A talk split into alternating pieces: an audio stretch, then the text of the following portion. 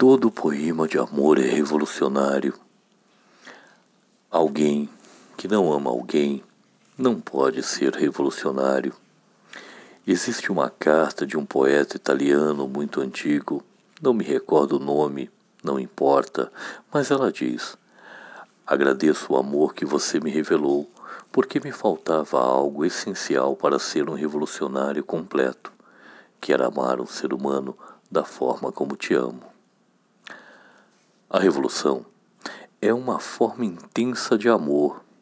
Tem os traços do amor, satisfação, a aventura, o deslumbre, o coração batendo descompassadamente e, principalmente, a certeza de que vamos nos encontrar ao cair da tarde num jardim.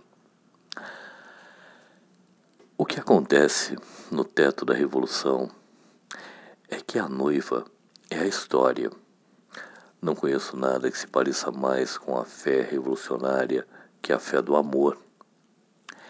E não conheço nada que apareça que se pareça mais com a fé do amor que a fé de fazer a revolução. Quando me perguntam, pode um poeta sentir, sentir-se bem em fazer uma revolução?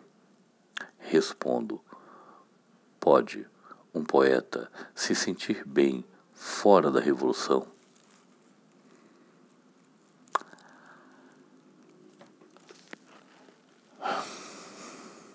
Todo poema de amor é revolucionário. Poema de Roberto Fernandes Retamar, combatente veterano da Revolução Cubana. Por quê? A revolução é um ato de amor por toda a humanidade. A sensibilidade de quem ama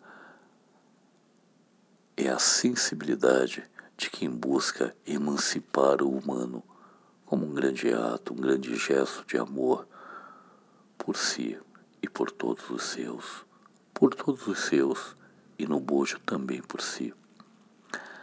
A revolução é um ato de amor, um ato revolucionário de amor.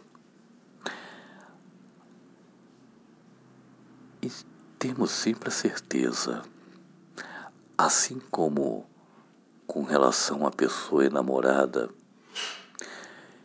que a semana inteira de trabalho é dura, mas que em algum momento, logo ali, na quarta noite, no fim de semana, vamos seguramente encontrar a pessoa amada. É assim. E assim seguimos amando. E a amada nos aguarda na próxima alvorada.